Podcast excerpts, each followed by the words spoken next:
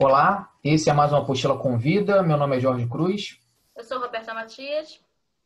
E hoje a gente recebe o Rafael Teixeira, né? Ele é estudante de comunicação social de rádio e TV da UFRJ e ele é um dos organizadores e curadores da Mostra Outro Rio, que está disponível é, com 27 curtas-metragens no, no site do, do festival até o dia 14 de agosto.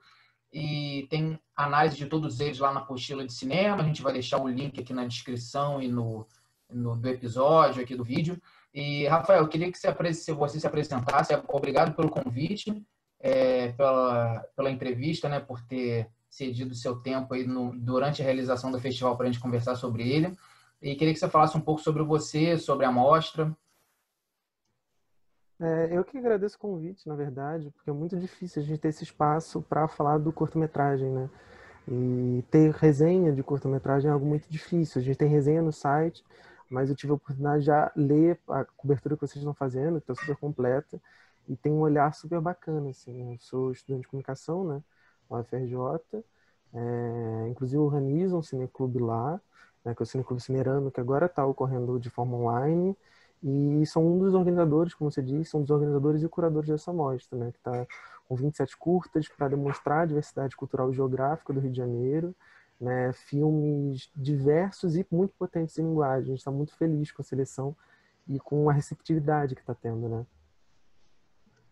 É, Rafael, tem uma, uma questão, você disse que você é um dos curadores, né? É, com você tem o Leonardo Martinelli, a Marina Polidoro, a Nina Nogino, é, Rafael Lopes César e Suete Souza da Silva.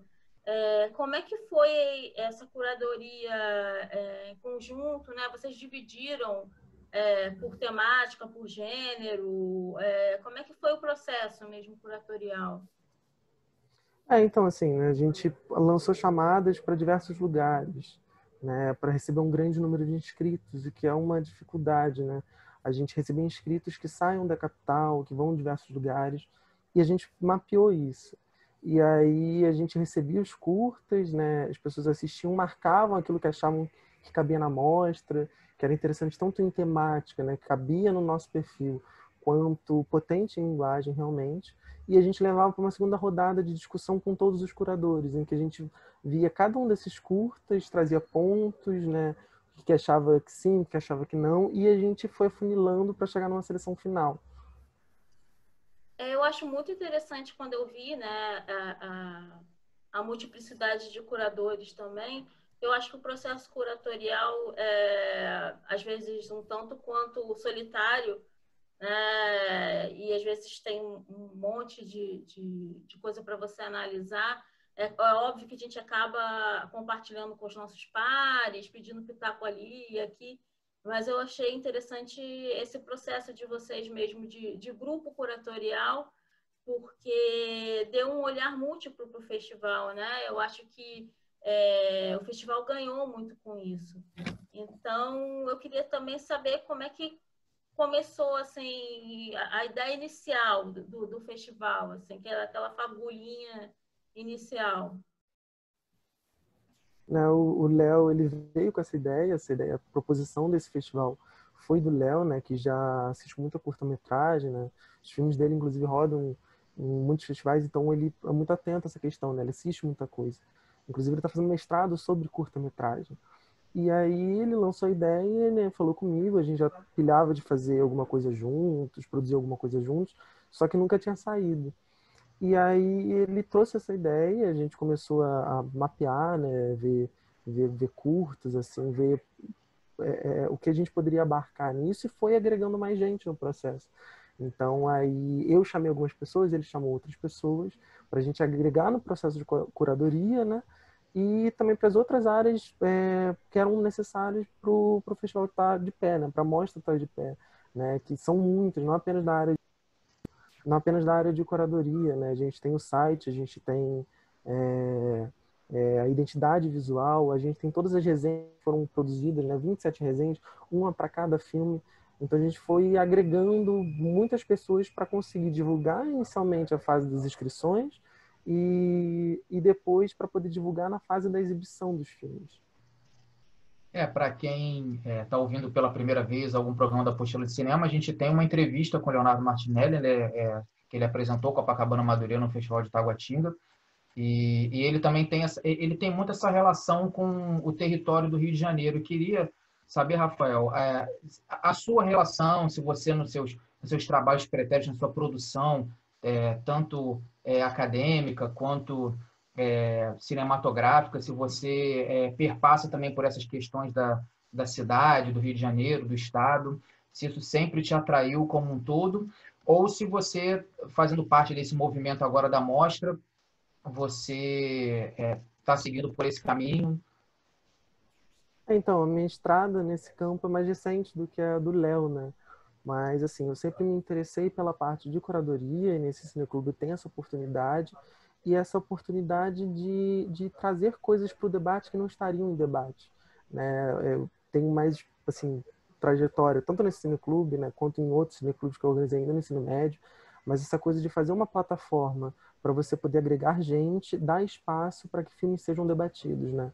E, e de novo, né, ainda uma estrada ainda mais recente do que a do Léo, então não tem uma temática muito bem definida num, num trabalho artístico, mas foi uma das nossas preocupações, foi minha preocupação, foi preocupação do Léo, a gente conseguir ser diverso no lugar e ser diverso na composição da organização da mostra, né? diversidade de curadores, né?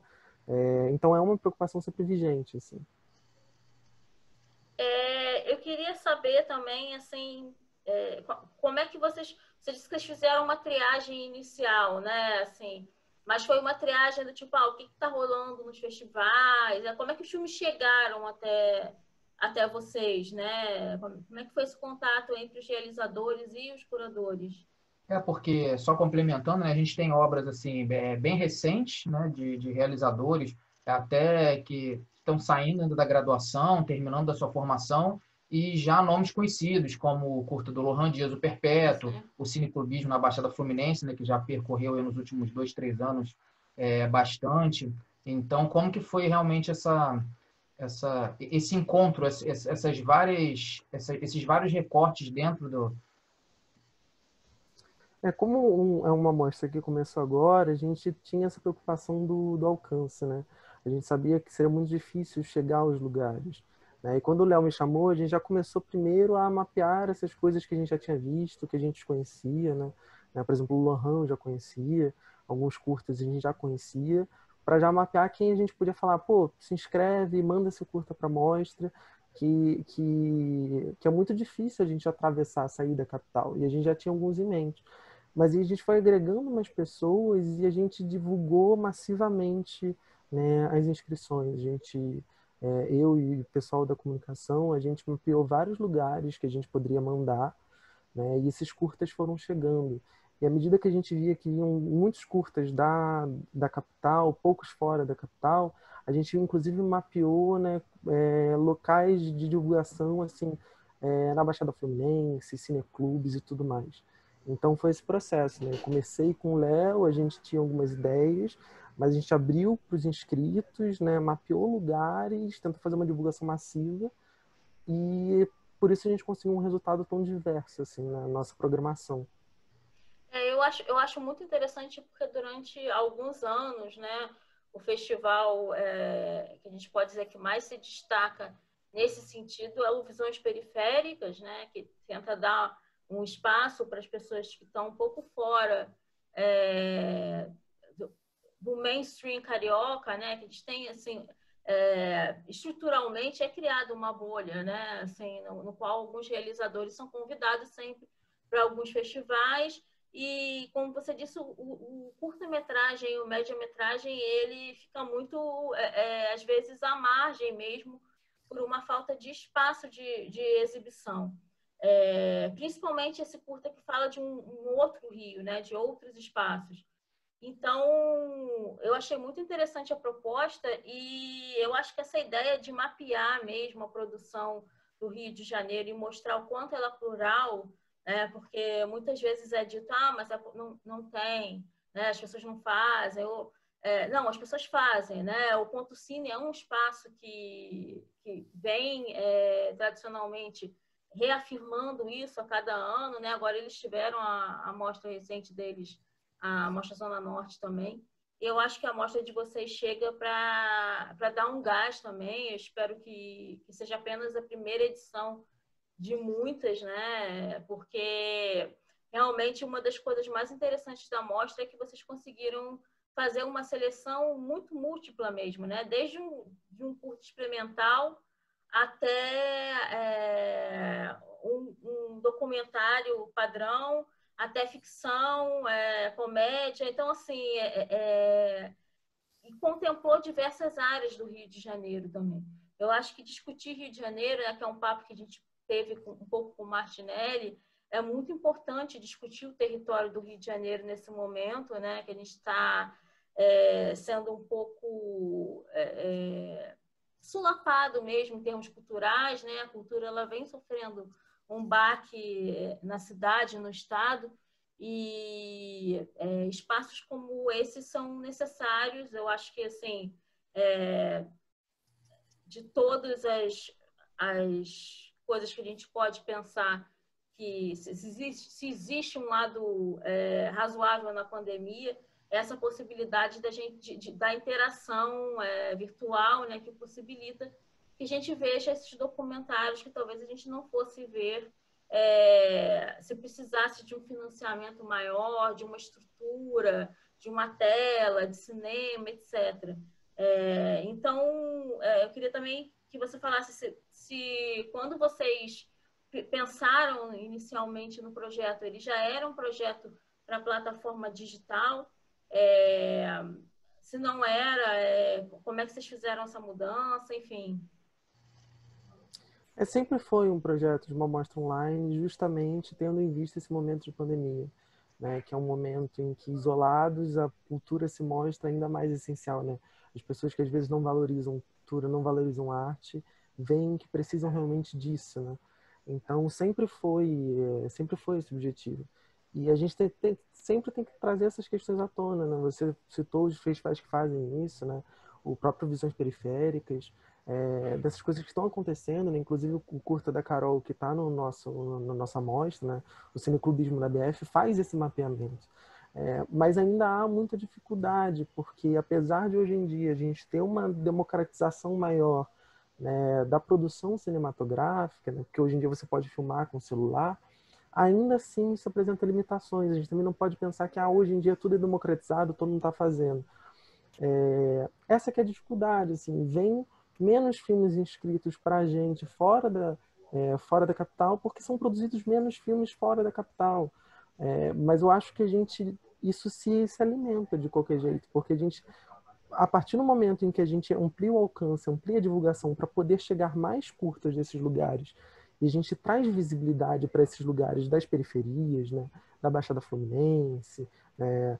É, todos os lugares fora do simplesmente do Rio de Janeiro cidade, isso se alimenta porque a gente cria esse debate, as pessoas veem o que está sendo produzido fora da capital, isso é de uma formação de público, uma formação de cineastas que vira um ciclo, um, um, um ciclo muito, muito positivo. É, eu acho que você tocou num, num, ponto essencial aí, né? A gente vem vivendo isso dentro da academia e é, dessa suposta, esse suposto acesso, né, que todos temos à internet, que a gente sabe que as coisas não são muito bem assim, né? É, tem, tem a questão do equipamento, tem a questão é, da própria conexão, que não chega a alguns lugares ainda da, do estado do Rio de Janeiro, acho importante dizer isso quando chega, chega de uma maneira é, muito é, incipiente, né? Ainda é uma coisa quase similar ao que a gente tinha a internet de escada, né? É, é, é uma, uma qualidade de, de conexão muito ruim. Então, eu acho que é importante dizer isso, né? Mas eu acho que o segundo ponto, que é essa, essa esse trazer e formar públicos e formar novos cineastas é muito importante, né? Eu acho que talvez é, a grande qualidade de festivais como a Mostra do Rio ou Visões Periféricas seja justamente esse, né? Visões periféricas a gente pode é, ver o crescimento porque já tem são 14 anos que vai fazer, acho que agora esse ano. Então, assim, você vê é, alguns cineastas que foram formados dentro do festival, né? É, que começaram com pequenos é, curtas e depois foram para médias. Então, assim, eu acho que essa coisa da formação é, do público, da formação do cineasta é essencial para a gente continuar a manter é, a nossa cultura fílmica aqui, né? agora teve um baque aí essa semana é, com a possível extinção da, da Darcy Ribeiro, com milhões de problemas, né? É, mas eu acho que a gente vai resistindo em pequenos, pequenos grandes movimentos, né? Assim. É, e tem também essa, essa questão amostra. É, ela também faz um, uma, uma seleção interessante com relação a, aos polos de produção. Né? A gente tem várias maneiras ali, a gente tem a, a, o cinema nosso, a gente tem o edital, o Elipse, quer dizer, é, polos criadores já tradicionais no Rio de Janeiro, a gente tem o, o polo de cinema da Estácio, a gente tem formandos da UF, quer dizer, também é um festival que mostra que a gente é, é, é ainda existe uma pluralidade de, de formas de fazer, mas ainda um pouco concentrada na capital, né, Rafael? Eu queria aproveitar e perguntar, né, já que você é, é cineclubista já né, desde o ensino médio, pelo, pelo que você já passou para a gente, como que está sendo esse processo do cineclube durante a pandemia, né? Porque assim, já, é, já era um espaço de resistência pela falta de incentivo dos últimos anos, né? Pelas dificuldades de... E, e, e como que está sendo essa adaptação agora com, com a pandemia? Que também é, uma, é um bom, é um, é um, é um polo exibidor importante os cineclubes até, até hoje, né? Você está falando do cineclube ou da mostra? Então, da, da, da mostra do, com relação ao polo de produção e como que está sendo essa sua adaptação dentro do, do dentro do, dos cineclubes, né? Que você falou que continua é, fazendo cinerama é, remotamente, pela, virtualmente, como que está sendo essa, essa sua adaptação é, para o online, né? É, foi muito interessante isso ter acontecido ao mesmo tempo. Antes de, de falar especificamente disso, só para complementar a fala da Roberta também, né? É, realmente, não é democratizado um pouco pela metade, porque fazer um filme exige recursos. Você organizar uma filmagem, quantas pessoas têm tempo, têm disponibilidade para se dedicar ao cinema, né? Quantas escolas de cinema existem fora da capital. Porque não é só ter os meios de produção, né?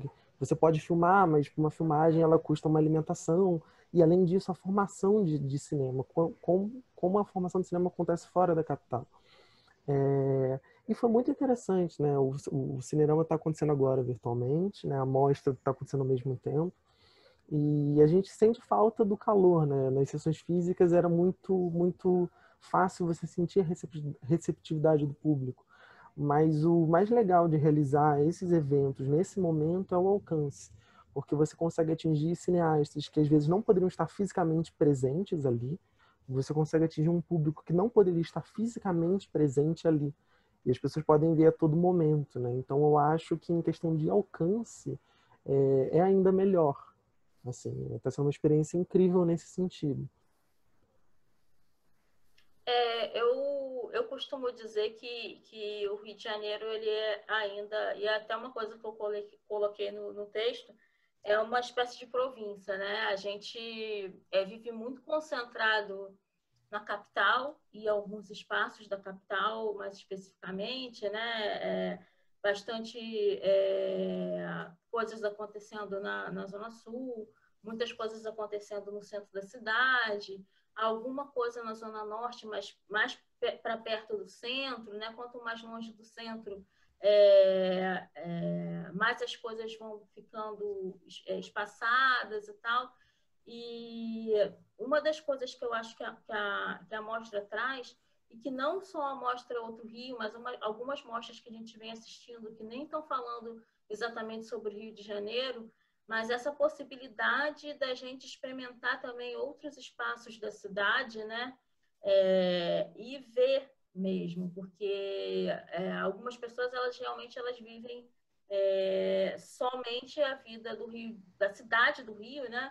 As pessoas nem saem do, é, da, da, cidade, elas nem conhecem o estado de uma maneira mais ampla, né? Então, assim, é, vocês têm alguns filmes que falam sobre as linhas de trem, vocês têm alguns filmes que falam sobre o interior do Rio também, né? É, é interessante a gente pensar o território, porque sempre, toda vez que a gente fala Rio de Janeiro, eu acho que a gente vendeu tanto uma imagem é, turística da cidade que ela acabou se incorporando ao, ao nosso discurso mesmo, enquanto é, bom, eu sou carioca, eu nasci na cidade do Rio mesmo, mas é, a, a gente vai replicando isso é, sem pensar muito, né, exatamente no que a gente está fazendo. E eu acho que a possibilidade de olhar por outras perspectivas é, é muito interessante porque faz a gente repensar também é, que cidade que a gente está construindo, né, ou reconstruindo. A gente vem é, de algumas mudanças significativas né, na estrutura da cidade, né, mas sempre é, com a mesma ideia de afastar algumas pessoas né, para priorizar que outras é, se sintam mais é, confortáveis ou conectadas com, com, com os aparatos é, culturais. É, e algumas das coisas que vêm me, me, incomodando muito, por exemplo, é não reativação de algumas lonas culturais. Né? A gente teve aquela, aquela certa. Eu não vou dizer que foi um boom, mas a gente teve uma implementação de algumas lonas culturais e de repente algumas ficaram meio abandonadas, aí é, você tinha um evento, não tinha outro, e aí você vê alguns cineclubes, você como cineclubista deve acompanhar, né, a área lutando bastante, resistindo bastante para não acabarem, né, para que o diálogo continue. Então, é, eu realmente vejo a, a amostra que vocês criaram é, muito conectada a esse tipo de movimento, né? É, eu queria saber, que é uma pergunta que eu acho que eu fiz também para o Leonardo, o que, que você espera assim, é, do estado do Rio nos próximos anos, é, sem querer fazer nenhum tipo de previsão astrológica, né, econômica, nem nada do tipo, mas assim, culturalmente, né, no meio que você está é, se inserindo e, e, e, trabalhando, o que, que você vê como possibilidade de, de resistência mesmo? É, assim, o cenário cultural no Brasil, de modo geral, não apenas cultural, né? A gente está vivendo um momento de destruição completa em todos os setores. Então, a gente vai passar um tempo ainda né, com essa dificuldade, até porque, por exemplo, na produção de cinema, isso não apenas no estado do Rio de Janeiro, né, mas nacionalmente, a gente geralmente precisa de, de incentivos públicos, justamente porque o mercado não provê é, filmes tão diversos em linguagem. Né? Existem alguns filmes que não teriam espaço num, num cinema de shopping, não teriam espaço né, na televisão, mas precisam ser produzidos porque a gente tem que é, debater linguagem, debater diversas temáticas e não apenas aquelas que se adequem a, a uma coisa fácil de venda, né? Uma coisa mercadológica. E a gente está vivendo esse baque, assim, nessa destruição política total, que é uma destruição cultural também. E é difícil a gente estar tá falando. Agora a gente também está vivendo um momento de pandemia. Então, um setor que já estava vendo diversos golpes, né, ainda tem a impossibilidade de, de você filmar, ainda tem a possibilidade de você exibir, enquanto lá fora, inclusive, alguns cinemas são retomados porque a, a quarentena foi feita de modo efetivo, aqui não, né? Então, a gente ainda vai viver um, um, um período, infelizmente, de trevas, mas sempre quando há é, um projeto autoritário, sempre quando há um projeto de destruição, há um momento de resistência. E a gente vê que essas coisas estão acontecendo apesar de tudo, né? ver que iniciativas como a própria mostra, como outras mostras que estão acontecendo online, porque esse momento agora de pandemia está sendo um momento de muitas lives de cultura, está sendo um momento de outras mostras, está sendo um momento de, de repensar né, é, formas de fazer cinema, né, filmes sendo feitos em casa. Então, eu sou otimista nesse sentido. Né? Eu acho que a gente está vivendo um baque muito forte, vai continuar vivendo diversos ataques, mas eu acredito plenamente que a gente está se reconfigurando e a possibilidade de responder esses ataques, não apenas na produção, mas a gente tem que se organizar politicamente para reivindicar isso, né, de qual sociedade a gente quer construir, né? é, qual projeto político a gente está disputando para que o nosso projeto de país contemple a cultura, contemple a arte. Jorge.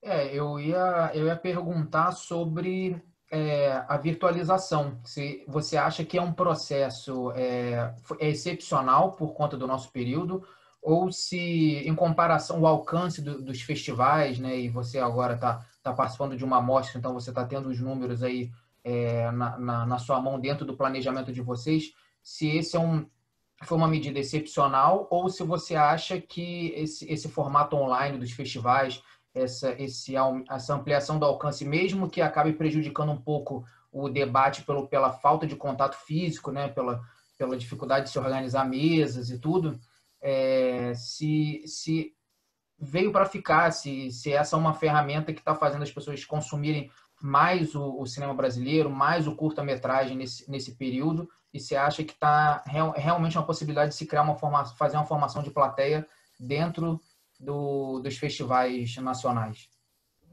Eu acho que tem que continuar, né? Assim, a experiência de, do cinema, a experiência de assistir coletivamente, debater em tempo real, assim, eu acho que é insubstituível. Eu também não acho que o streaming vá substituir o cinema, nem acho que deva também. Existem certos espaços e certos rituais, né? Eu acho que são legais da gente manter. Mas a questão é o acesso à diversidade, né? A mesma coisa das mostras de cinema. Onde as mostras de cinema acontecem, né? onde estão localizados é, é, grande parte dos, dos aparelhos culturais, né? onde estão os museus, onde estão os cinemas, né? Então, eu acho que a gente pode fazer um, um híbrido das, dessas coisas, né? Eu acho ideal que quando voltarem as atividades presenciais, né, se criem mais iniciativas de cineclubes que vão além da capital e, e vão para diversos lugares, é, e ao mesmo tempo que ocorra isso online, mas é, que, que não seja simplesmente mais do mesmo, né? Que o algoritmo também nos, nos prejudica e nos dá as coisas que baseadas nas nossas preferências já. Então, acho que a gente pode combinar e recombinar essas tecnologias né, e fazer delas é, de uma forma mais democrática. Assim. Eu acho que veio para ficar, mas que não vai substituir a experiência física. É, eu acho que, é, na verdade, tem duas coisas que você falou que me interessam bastante. Eu acho que essa virtualidade ela acabou para algumas pessoas que é, achavam que não se inseriam no debate político, né? É, elas acabaram percebendo que o debate político ele é muito mais amplo, né? Do que o mero ato de votar ou o ato de estar vinculado a partido X ou Y, né? É, o debate político está no cotidiano. Então, a partir do momento em que essa virtualidade ela meio que te exige quase que você é, se posicione é, dentro de, de alguns debates, e aí é, alguns filmes da mostra, por exemplo, eles não são, é, alguns são diretamente políticos e se colocam como tal, mas alguns não são, mas eles são, né? Assim, é, pelo, pela temática, pela maneira de filmar, é, pelo espaço escolhido, né? Então, eu acho que uma das saídas bem interessantes que que os curtas-metragens que a gente vem vendo têm encontrado é, é esse posicionamento mesmo, é, mesmo que ele não seja é, direto e falado, é, mas é, é, muito evidente né, na, na própria linguagem é, do cineasta. Então, acho que é, é, um momento que, que, nós não temos como fugir né, dessa temática, até porque a temática territorial, é, que é a temática que vocês escolhem, ela está diretamente ligada a, a, ao acesso a alguns territórios e a, ao não acesso, né? Isso que você falou, aonde estão localizadas as, as grandes salas de cinema, os grandes teatros, as grandes mostras. Então, assim, é, o que eu acho interessante na, na mostra é como esse debate político ele vai, ele vai chegando de diversas maneiras possíveis, né? É, e por mais que vocês também não tenham é, tido isso como uma bandeira do festival, mas eu acho que até a própria ideia do recorte territorial e de pensar o espaço do Rio de Janeiro, que é um espaço tão disputado, né, é, sempre, sempre foi, né, e tem ficado cada vez mais é, fragmentado mesmo. Eu acho que aquela ideia é também uma, uma coisa que eu discuti um pouco com, com o Leonardo na, na outra live, a ideia do rio partido para mim caiu. O rio é um rio fragmentado, né, assim, é, é, em milhões de pedaços e meio que salve-se quem puder, né? Quem tiver a boia é, consegue remar. Mas é, a maneira como vocês construíram a amostra mesmo foi muito interessante. É, queria saber se o Jorge tem alguma. É, eu queria é, perguntar se, assim, passado já o praticamente todo o período da, da mostra, se como que foi a, como que vocês viram, né, o, a receptividade, se vocês têm já algum planejamento de, de expansão, de novas edições, como que se você, como que foi o resultado para vocês? fazendo um panorama do, de como vocês se sentiram, né? desde o processo da, da criação até depois que, que foi lançado, a execução, as respostas que vocês estão tendo. É, puxando um pouco o fio a partir do que a Roberta disse, né, da seleção, ela não, nem todos os filmes são diretamente políticos, aqueles que são, né, né, por exemplo, o Nada Além da Noite fala diretamente do, do, do, do golpe, né, da, da votação do impeachment em 2016.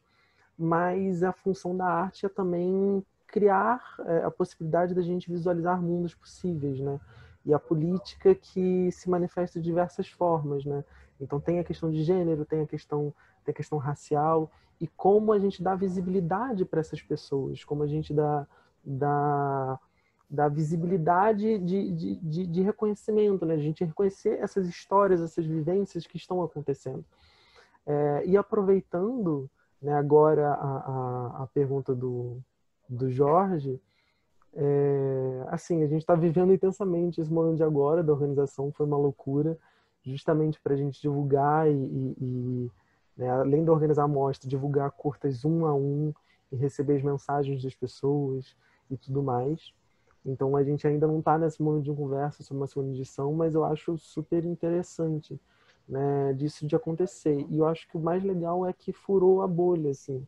Né? Esse, essa mostra não ficou apenas para os nossos amigos ou amigos de amigos, né? A gente teve uma divulgação boa, né? Inclusive foi além do blog de vocês, né? A Mídia Ninja divulgou, a Revista Fórum divulgou.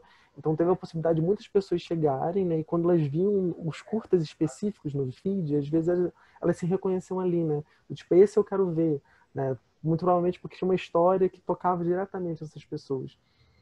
Então, acho que é um, que é um, que é um pouco isso. Assim. A gente ainda. Acho que é uma conversa um pouco prematura, mas a receptividade que a gente está tendo, né, com diferentes linguagens, né, curtas que provavelmente as pessoas não teriam a oportunidade de assistir.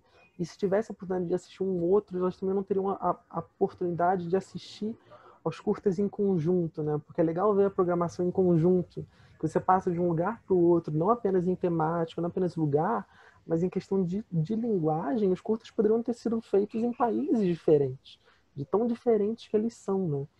E a mostra ela também teve essa coisa de combinar esses polos de produção de cinema, né? Tem cineastas que têm mais estrada, né? De cineastas como os Irmãos Carvalho, Alain Ribeiro, e tem cineastas que estão produzindo nas universidades, estão produzindo fora das universidades, fora dos, dos grandes centros, como curta LG Baixada T, né, da, da iniciativa lá do Baixada Sim. É, então, eu acho que a receptividade que a gente teve foi a melhor possível. Assim, a gente está muito, muito, muito feliz, né? É, com tudo isso, obrigado pela cobertura, né? E por um olhar tão sensível né, que vocês deram nas resenhas e tudo mais.